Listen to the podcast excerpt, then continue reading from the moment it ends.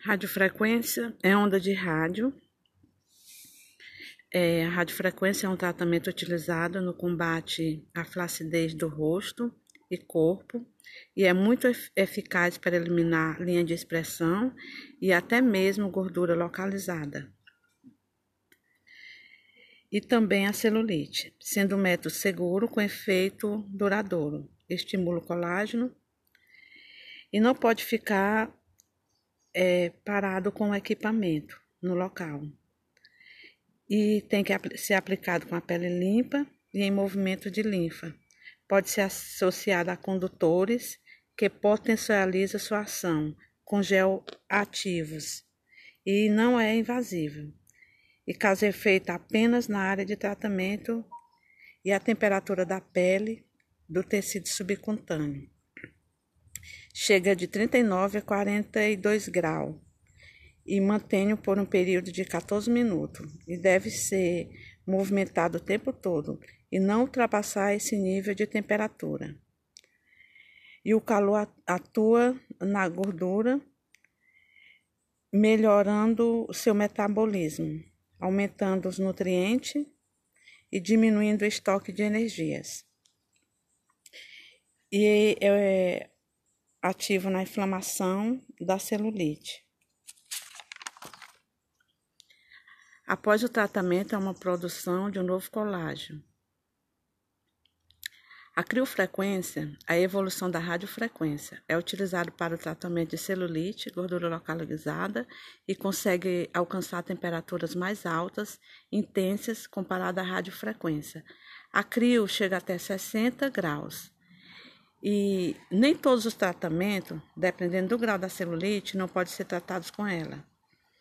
Para tratamentos em que seu objetivo é estímulo de fibroblastos e para a produção de colágeno, elastina e ácido hialurônico. A média de 15 dias. O número de sessões é de acordo com cada paciente. E para o tratamento que o objetivo é a diminuição do contorno corporal, o intervalo das sessões pode ser de três em três dias, podendo ser duas sessões semanais.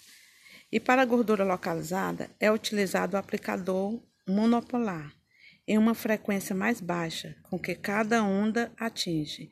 E para celulite e flacidez celular e corporal, é utilizado o aplicador multipolar, ou seja, com vários polos.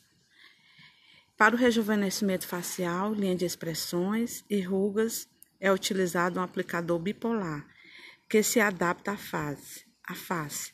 E podemos fazer tratamento de papadas, que é indicado para o facial, né, que dá um efeito lift no reju rejuvenescimento e para a gordura do sutiã, braços, reduz a gordura e melhora a flacidez e o abdômen, umbigo, bumbum, pernas, coxa e redução de celulite. Melhora a circulação e redução de edema e aumenta da, aumento da atividade celular, metabólica e enzimática. E a diferença de um para o outro é que a criofrequência ela é muito maior, ela chega até 60 graus, enquanto a outra só até 42.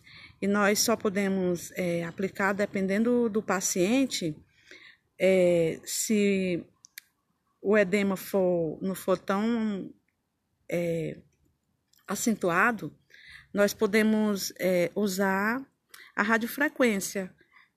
É, a radiofrequência no, no lugar da, da CRIO, porque a CRIO é para mais é, edemas mais acentuados. Então, a diferença de um para o outro é essa.